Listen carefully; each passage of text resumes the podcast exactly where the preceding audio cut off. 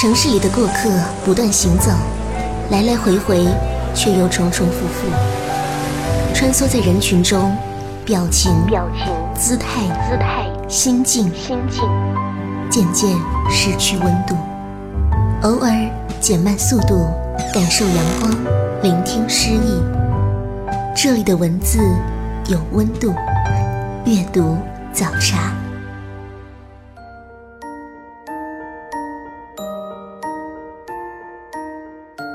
各位听众朋友，欢迎收听阅读早茶，我是主持人西西。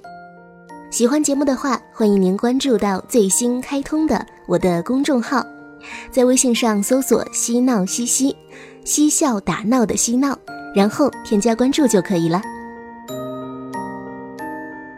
今天节目的主题是“十年一梦换了人间”。假如你的人生重新来过，你会怎么过呢？你敢不敢从头再来？今天的第一本书是畅销书《失忆的爱丽丝》。这本书是《纽约时报》头牌畅销作家、澳大利亚的门罗利安·莫利亚提的畅销作品。这本书在美国刚刚上市就被某影视公司抢下了电影版权，詹妮弗·安妮斯顿确认担当主演。下面来介绍一下这位作家，利安·莫利亚提，澳大利亚人，长居悉尼，曾经是澳大利亚知名的广告撰稿人，在麦考瑞大学获得硕士学位，期间开始创作了首部小说《三个愿望》，他的第四部小说《别对我说谎》一经出版就成为了畅销书，他的书在全世界范围内销售超过六百万册。被翻译成三十九种语言，在世界范围内发行。今天推荐的《失忆的爱丽丝》故事大概是这样的：即将迎来四十岁生日的爱丽丝，在健身房的一次意外中不幸磕到头部。醒来之后，她丢失了十年的记忆，印象中的一切都还是二十九岁时的样子。然而十年间，岁月这把利剑已经把爱丽丝的生活雕刻成她曾经极度厌恶和恐惧的样子。二十九岁的她想要挽回曾经无比珍爱的婚姻，想要把自己亲手毁掉的亲情和友情再次找回来。然而现实却并非她想象的那般容易。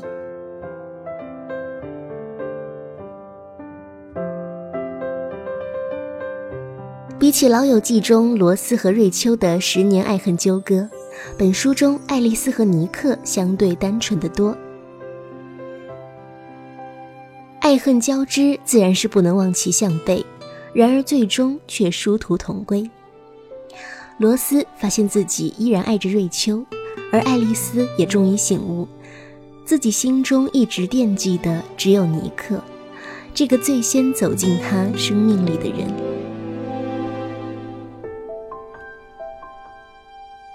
爱丽丝这个名字似乎有种神奇的魔力，所以格外被青睐吧。从《生化危机》中的丧尸终结者，到跌进兔子洞的仙境漫游者，再到第八十七届奥斯卡奖最佳女主角，她们都无一例外地被赋予了某种特质。你可以说她们冷静、机敏、善良，相对于普通人的生活，她们的际遇似乎更多了一些所谓的命定的色彩。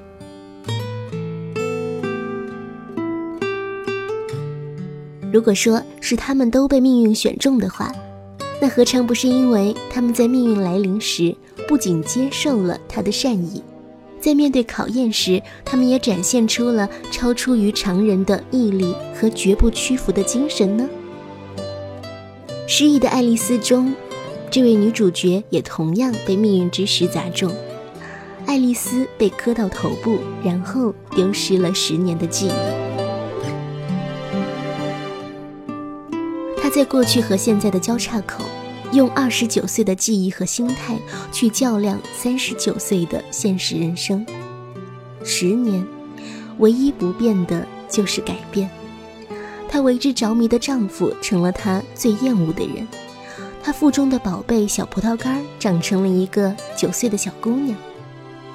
她和亲密无间的姐姐在各自的人生道路上相隔越来越远，而相册中那个他觉得最不可能与之相交的人，却是他最亲近的朋友。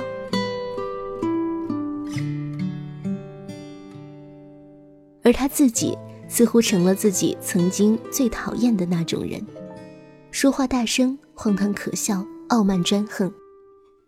他不明白。自己的生活怎么就变得这么闹心了？他想把脑海中零散的记忆碎片拼凑出一个完整的十年。他渴盼着记忆的闸门打开，又怕那些不好的回忆如洪水般将自己淹没，以至于每次那种熟悉的感觉刚刚涌上来，而随即就散去了。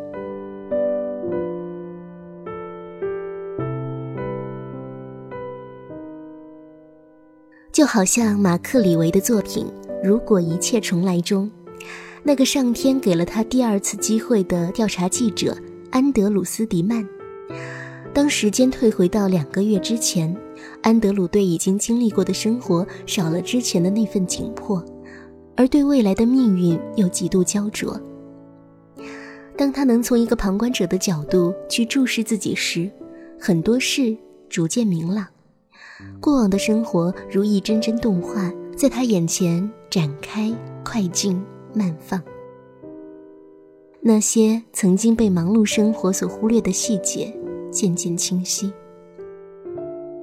原来自己在同事心中是那么令人尴尬的形象，妻子在他的生命中有着不可替代的位置，上司办公室里那张致命的却从未被在意的照片。这一切的一切，若非是生命重来，他便会永远的忽略掉。一位是有三本书同时登上《纽约时报》畅销榜单的澳大利亚国宝级作家利安·莫利提亚，一位是全世界拥有最多读者的法国天才作家马克·李维。虽然他们的故事用了不同的展现方式。却被赋予了相同的灵魂。在电影《穿 Prada 的女王》中，当安迪亲口告诉艾米丽女魔头米兰达，决定让自己代替他去巴黎时，当安迪认为自己实在是无从选择时，他就离那个单纯的毕业生越来越远了。他为了工作放弃了家人和朋友，离自己最初预想的人生轨道越来越远。而安迪是幸运的，最后内心终于醒悟了。所以，《纽约时报》评论《失忆的爱丽丝》这本书时，说这是一种幸运，这是爱丽丝十年后的人生重启之机。你可以回首过去，问问曾经的自己，在那不经世事的轻狂年纪，对未来的。美好期盼。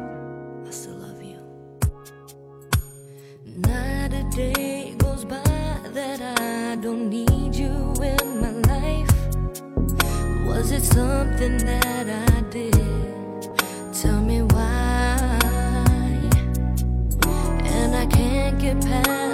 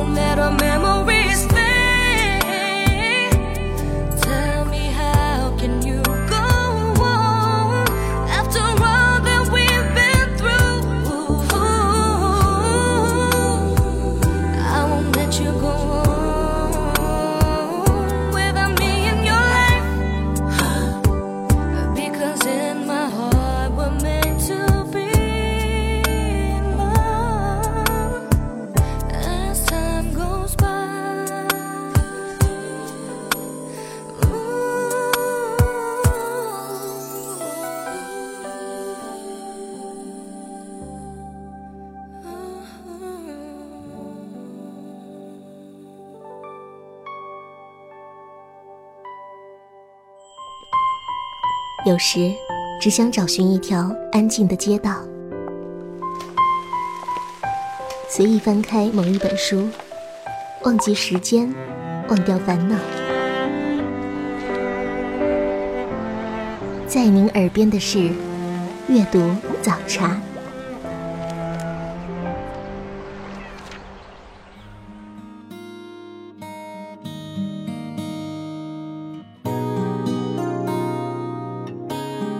您正在收听的是《阅读早茶》，我是西西。今天节目我们说的是《从头再来》。第二本书呢是前面节目提到过的，来自马克·李维的《如果一切重来》。帕斯卡·梅西耶在《里斯本夜车》里写过一段话：“我们总是无法看清自己的生活，看不清前方，又不了解过去。”日子过得好，全凭侥幸。这段话言简意赅地指出了人类生存的困境。许多人因为冲动而又懵懂地为自己的人生轻率地下决定，最后的结果往往是追悔莫及。如果一切重来的主人公，《纽约时报》的记者安德鲁就陷入了这样的人生困境。他在和失散多年的青梅竹马女友结婚前夕，疯狂地迷恋上一位在酒吧里邂逅的神秘女郎，并在婚礼当天抛弃了妻子。后来，当他意识到自己错了，决定挽回妻子的时候，晨跑时却被人刺伤，一种被称为剥皮器的凶器刺入他的身体，生命危在旦夕。当他醒来的时候，发现自己回到了两个月之前，于是他有了第二次机会。他用六十二天的时间挽回错误，让一切重来。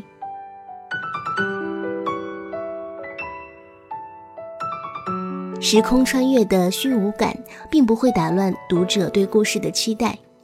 或许有人会厌弃安德鲁的始乱终弃，可问题是，如果这是一个陷阱呢？谁会不想知道到底是谁杀了记者？可以肯定的是，他的恋人瓦莱丽不是凶手，尽管他很伤心。那么，凶手是谁呢？这便是小说的戏剧性所在。通俗一点说，小说家有一种任务，就是挖坑，然后填坑。坑挖的好不好，很有讲究，很影响观感，乃至小说的节奏。一个背叛了爱情的记者被人暗杀在街头，这个坑挖得很漂亮。下面选取书中的精彩内容分享给大家。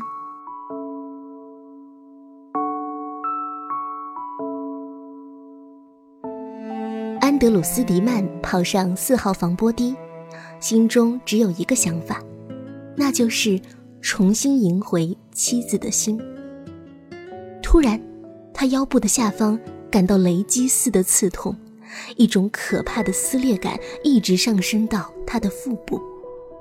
他觉得自己不能呼吸了，他的双腿没有力气，他只能尽量在倒下的时候用双手护住脸。他猜想是有人向他开了一枪，尽管他并不记得是否听到了枪声。也许是有人捅了他一刀。利用自己最后的一丝清醒，安德鲁努力回想，到底。有谁会谋杀他？七点十五分，这是七月的一个早晨，光线熄灭，安德鲁斯迪曼明白自己正在死去。一股冰冷的空气灌入他的肺部，一股同样冰冷的液体在他的血管内流淌。刺眼的光线令他睁不开眼，当然，还有恐惧。安德鲁斯迪曼想着自己醒来时是否正在炼狱或者地狱中。他鼓起最后的勇气，终于成功睁开了双眼。最令他觉得奇怪的是。是他此时正背靠着查尔斯大街和高速公路西段出口的红绿灯，身子像风中的落叶一样颤抖，背上湿乎乎的。安德鲁机械地看着自己的手表，现在刚刚七点，就在有人谋杀他的前十五分钟。安德鲁惊愕地发现。他居然知道播报员念的每一条新闻。一场悲剧性的大火吞没了皇后区的一个仓库，二十二人死亡。同一天进入城市的车辆过桥税也大幅增长。但问题是，这些新闻涉及的事情已经是两个多月前的事了。安德鲁望着屏幕下方滚动的新闻，五月七日的日期。出现了。他坐在床上，努力的想弄明白到底发生了什么。气象播报员播报今年第一个热带风暴来临，它在到达佛罗里达海岸前已经逐渐减弱。安德鲁斯迪曼知道这天的气象预报弄错了，这个风暴会在今天晚些时候变强，同样。他也想起因这次风暴而死亡的人数。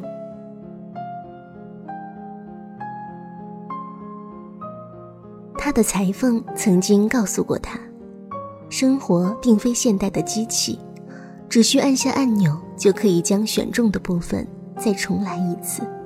生活没有任何退回过去的可能。很显然，裁缝先生错了。应该有某个人。在某个地方，按下一个奇怪的按钮，因为安德鲁斯迪曼的生活刚刚回到六十二天前。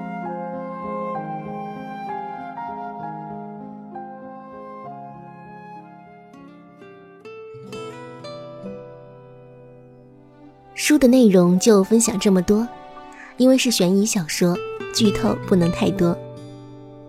作者马克·李维表示。做记者是他少年时期的梦想，而创作《如果一切重来》这部小说，是用记者的思维去构思情节，就好像用另一种方式来圆了自己多年的一个梦。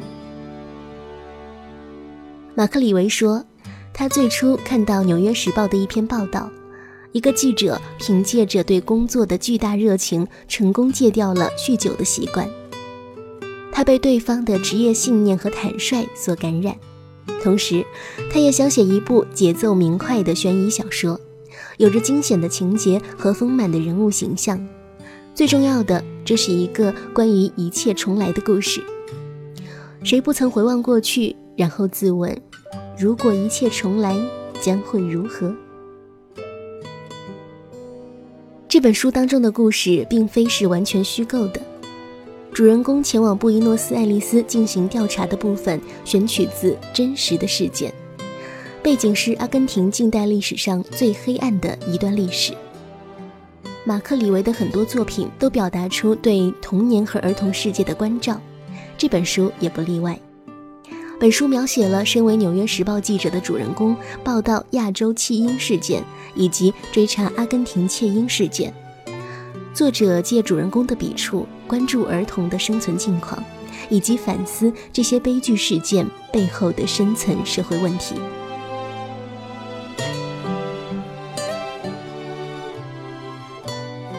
今天节目分享了两本书，第一本书是《失忆的爱丽丝》，第二本书是《如果一切重来》。希望你能找到那本你喜欢的书。本期节目到这里就告一段落了。我是西西，我们下期阅读早茶再会。